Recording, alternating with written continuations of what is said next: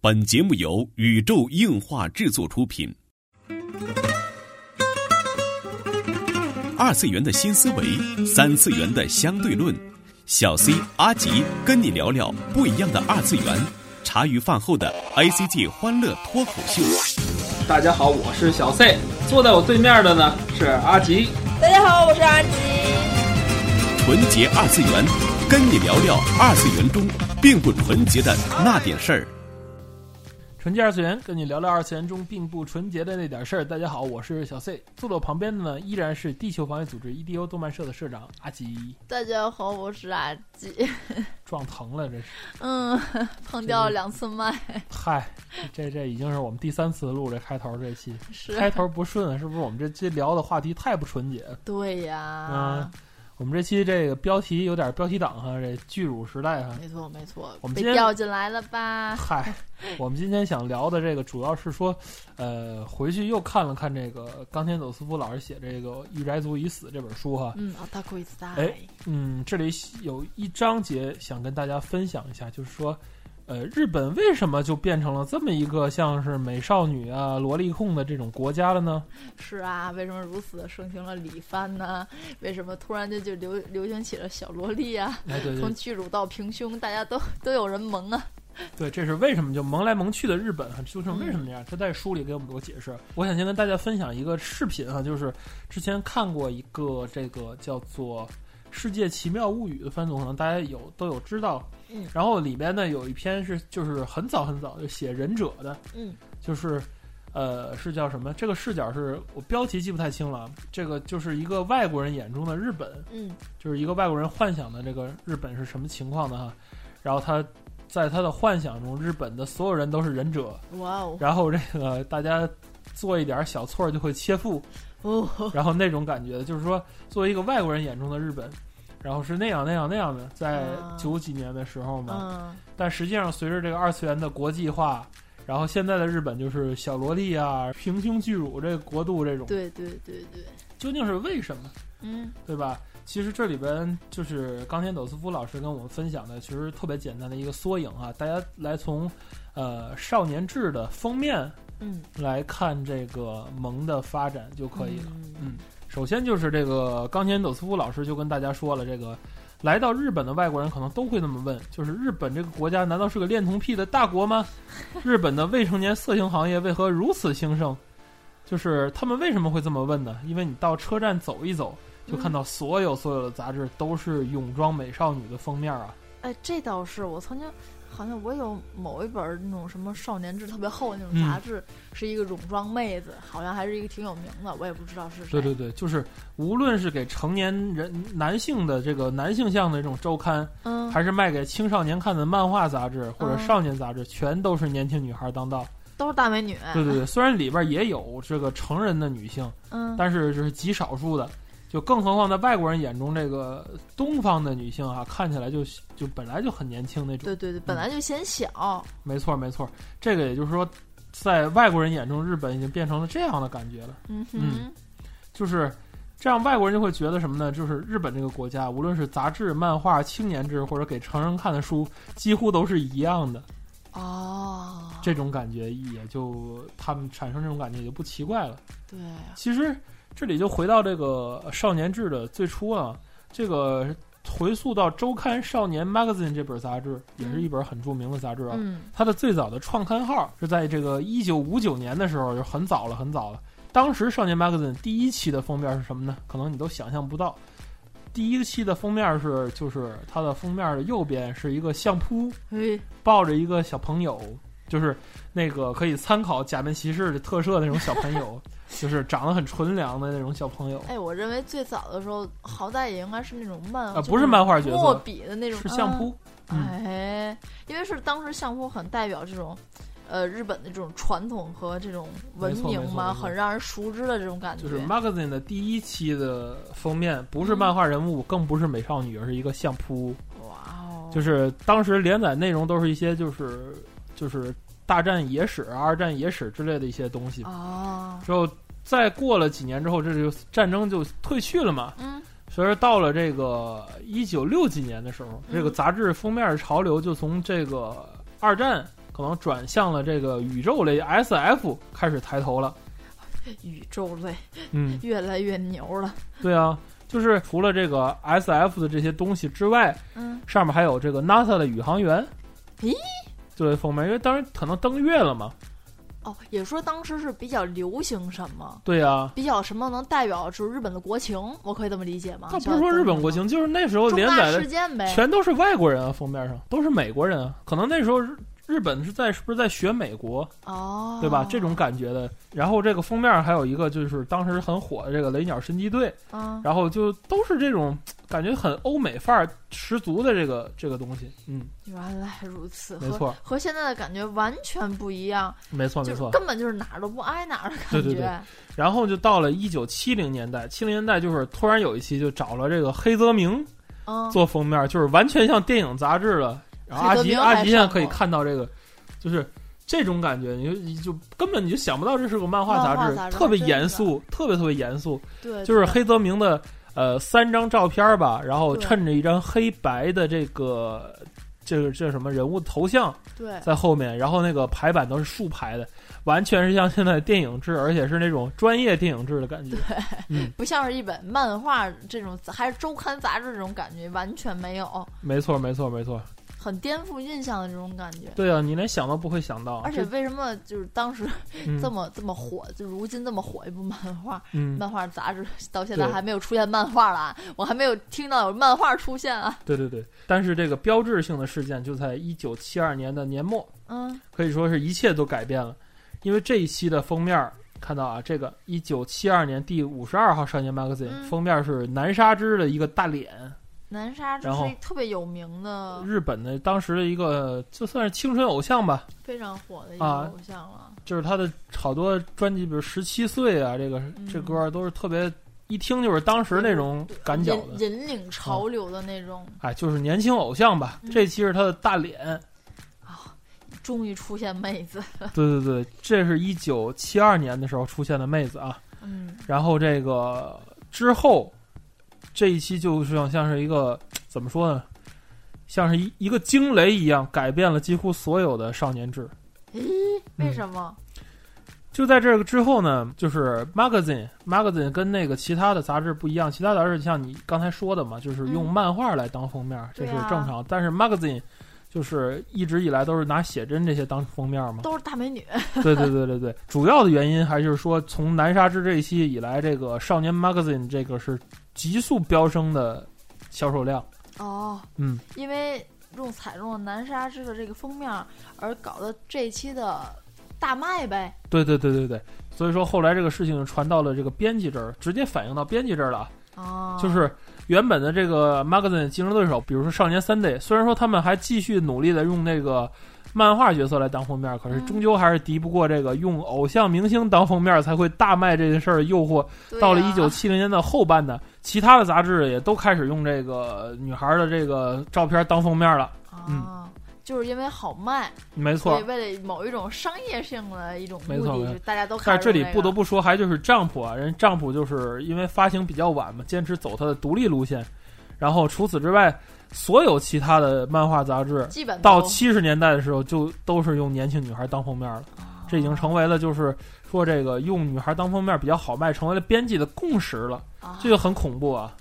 这倒是，哎，对，还是说你看健康向上的丈夫到现在也是哦。那这么到现在都是漫，就是都是大健康热向上大的热的啊作品，对对然后对对作为对对封面嘛，但是也也自从草莓百分百之后，也是没什么下限了，这也不说 了，但是也还好啦，也还好也好，丈夫始终业界良心。良心良对心，嗯对对对，嗯，就是紧接着在这个一九七零年代的偶像热潮之后，则是一九八零年代掀起的就是女子大生，热潮啊嗯，女子大生热潮。然后女子大生热潮，这个冈田走司夫老师的介绍呢，这个是来自于富士电视台的深夜节目《All Night Fuji》。嗯，嗯，然后就是用了大量的女学生在电视节目中实况转播，让他们变得像明星一般大受欢迎。哎，这个听起来有点像是这个 AKB 的这种感觉啊。爱豆哎女子大生的这个就掀起了，在一九八零年代掀起了这个女子大生的热潮。 嗯，最早的爱豆路的感觉。对对对对对。紧接下来呢，这个富士电视台这始作俑者啊，又玩了一啊 次相同的手法，只不过这次呢，改用了大量的女子高声。哎，这反正个都是姑娘，对对对，，这个这个叫做《黄昏的娘娘》这个节目啊，啊，这个富士电视台，听着有点像现在的网络上前前几年比较火的这魅力研习社呀，这种感觉，哦听名字就像，反正就这种呗。嗯，啊，就是福利福利项这种，嗯当时的福利，一九八零年，你想想，咱咱这边穿什么？对呀，很人家已经早开始啊用女嗯子高来来这样了。对呀，然后呢，就是在这个一九八零年代，一位剧剧摄影师出现了， 就是剧剧摄影师，对对对，就是小山纪信老师，嗯哎，开始在这个老牌新闻杂志啊《周刊朝日》的封面上登出了这个女子大生系 列。哎，这个都被入侵了，对对对对对对，这这个老司机哈、也就是 说，老司机呆呆，哎，也就是在封面上呢刊出了许多这个普通的女大学生的照片，嗯持续到了一九九六年为止，这是一直是这个杂志的重点企划之一，天哪， 《周刊朝日》感觉是不是有这时候就是开始流行大量的 J.K. 制服少女了吧？不是女子大生，女子大啊哦生，。大声啊，嗯，对对对，当然，无论是这个《朝日新闻》这项这个专栏吧，嗯或者是这个女子大生系列也好，嗯就是在开始推出企划的时候，都强调这是有社会意义的。啊，不过一听就知道全是借 口，嗯，哪里有社会就是他们意的义这个理由很简单，就是为了记录现代现代女子的肖像。啊？明白，明我倒是能明白这意思，不过吧， 嗯怎么对对说对呢？对对，但是就是动机不纯吧，没错，就是用女孩子这个照片当封面这做法，就系列化之后。就不只是周刊《朝日》了，嗯就连其他各家杂志也注意到了一件事儿，那就是用女孩的照片来当封面就会卖得好。啊，就是用姑娘当封面就会大火呗。对，怎么说呢？当时就是在这个年代的时候，就除了日本的读者吧，嗯，日本读者就是《周刊文春》和《周刊新潮》嗯这种杂志，就是这种杂志呢，虽然是也是给男人读的杂志，但是至今都使用这高尚的艺术化来听着就像像读者这种感觉。对，就嗯不像是一个这样的杂志。对但是也正因为如此，他们的读者群是相当的难以扩展。哦，好好 好，嗯，明就是白总之呢，之后几乎所有的男性向杂志吧，都是在用女孩当封面儿。嗯哦。因为好卖呀，当然了，如对对果好，对对对当时为了好卖的话，这让所以说让我我也会这样，一切的一切的根源嗯可以说这个这种事情的根源都在《少年 Magazine》，不愧是福利大作频出的 Magazine。这倒是，嗯，不知道当年你看 Magazine 作品有什么一些个感想啊？比如说《鬼眼狂刀》啊，我当时觉得挺跟封面就是两码事儿，对啊，就是哦 Magazine 上面很多，呃，还有什么 Magazine 著名作品？就很多暴力吧，比较多一点对暴力对美学对的东也西的也 Magazine 而且为主。都是那种像是那种打斗类的啊，对，就是稍微黑暗系一点的 magazine 也也挺多。对，就嗯不像是、就是每次看到封面会看到里边内容都会感叹一下，这是这是一本杂志吗？没错，没那种错，感没觉嗯错的。就是关键是恐怖的是，这个杂志之后啊，这个读者就慢慢慢慢就接接受了这件事情了。啊，当然，后来呢，就是出现了一个又是一个大的转变了。这时候谁绷不嗯住了？少年丈夫是终于绷不住了，他难道少年战吗也用了对，吗也嗯用了。哎。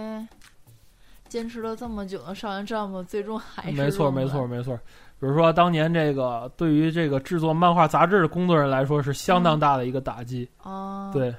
业界最后的良心也破了。比如说啊，这冈田斗司夫老师在书里讲了这个，嗯，比如说周刊海报、周刊大众这类综合型的八卦志，只要把女孩的脸当成封面就能大卖。在这时候，就是几乎所有的杂志都陷落了，然后大家开始有一个奇怪的竞赛，嗯，也侧面造成了就是那个时代的这个漫画的可能精品会少一些，因为大家当时都在干什么？大重家都点在在脸上了。没错，大家都在比哪个杂志能签到哪个偶像、哪个女孩来给自己做做封封面面儿儿，这个是杂志所在侧重了侧重的最重点大的一个事情了，就内容无所谓了，只要你有啊泳装妹子就能卖得好，就没 错儿，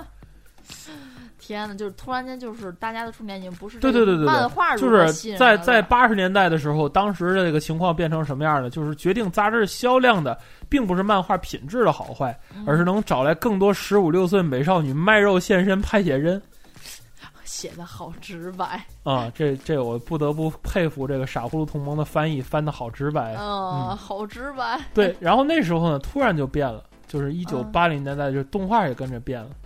哦，嗯，动画那时候就已经向着这个方向。对啊，比如说当时的这个很著名的作品《福星小子》，就是由啊对一对九对七八年一直播到一九八七年这部作品，嗯，虽然是爆笑漫画，但是受欢迎的元素当然是拉姆酱了，这不对不啊，不用多说了吧？嗯嗯，然后像这个八二年到八三年期间的 Marcos 这个美少女歌手，嗯对吧？这些作品嘛，都是改变动画的业态的一种感觉。嗯，嗯，这倒是，这倒是，而实际上就是这些动画出了之后，你知道发生一个什么严重的后果吗？什么在那之前，御宅族之间是很团结的，啊？在那之后，御宅族就变得四分五裂了。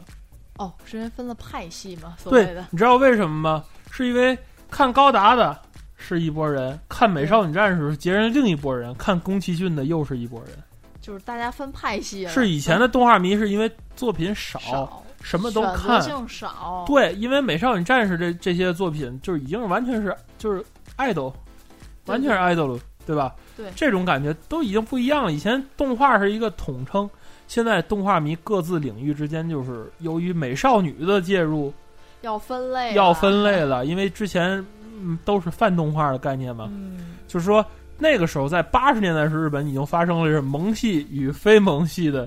战争，不算是战争吧，就算是分裂吧，嗯就跟咱们这个在两千年、两千零八年、啊零七年这种感觉差不多。啊，那在日本八十年代时候发生的事儿。然后呢，就是“萌”这个词，就是就在跨入千禧年之后吧，诞生了这个“萌嗯”，就是说这一个词就把那一群人凝固了起来，啊，哈哈对吧？把把那一对群美少女战士喜这一欢派系些就凝固对对起来。对对就是说，御宅族们在十多年前啊，就是说一九九零年的时候，就是感觉御宅族的人变得越来越多了。嗯就是虽然那时候大家都没有没有讲明，但是大家已经感觉到了彼此就是因为喜欢不同的动画而发生了这个四分五裂的现象，变得难以沟通。因为有分歧啦，大家喜欢的不一样啦。没错，没错，因为这个分歧，就是说那一派系的人觉得一个“萌”字就可以说明一切了，对啊， 概括了很多嗯事情。然后这个四这个四分五裂就造造就了现在这种格局。造就了现在就是可以分类很多，大行当道，大家都持着自己的一个派系和一个意见而存活。没错，没错，可以说，呃，咱们总结了一下这个日本的这个美少女的这个来历吧， 对，封面的一些来历，也结合咱们上一期嗯，这软色情的问题。对反观咱们国内嗯来看，我觉得也是有一定的共性的，嗯，就往往是一个标志性的人物或者标志性的事件，然后发生了，对对对，因为咱们上期总结起来，国内这个所谓福利图的诞生，也是因为这个漫展上可能一批人对对做了这些，然后一个摄影剧剧的崛 起，对，然后大家都去做了这些，我觉得真的是，哎呀，这个呃研究起来真的是很有意思。哦、嗯非常有意思的事情，对啊，因为这样而去崛起，但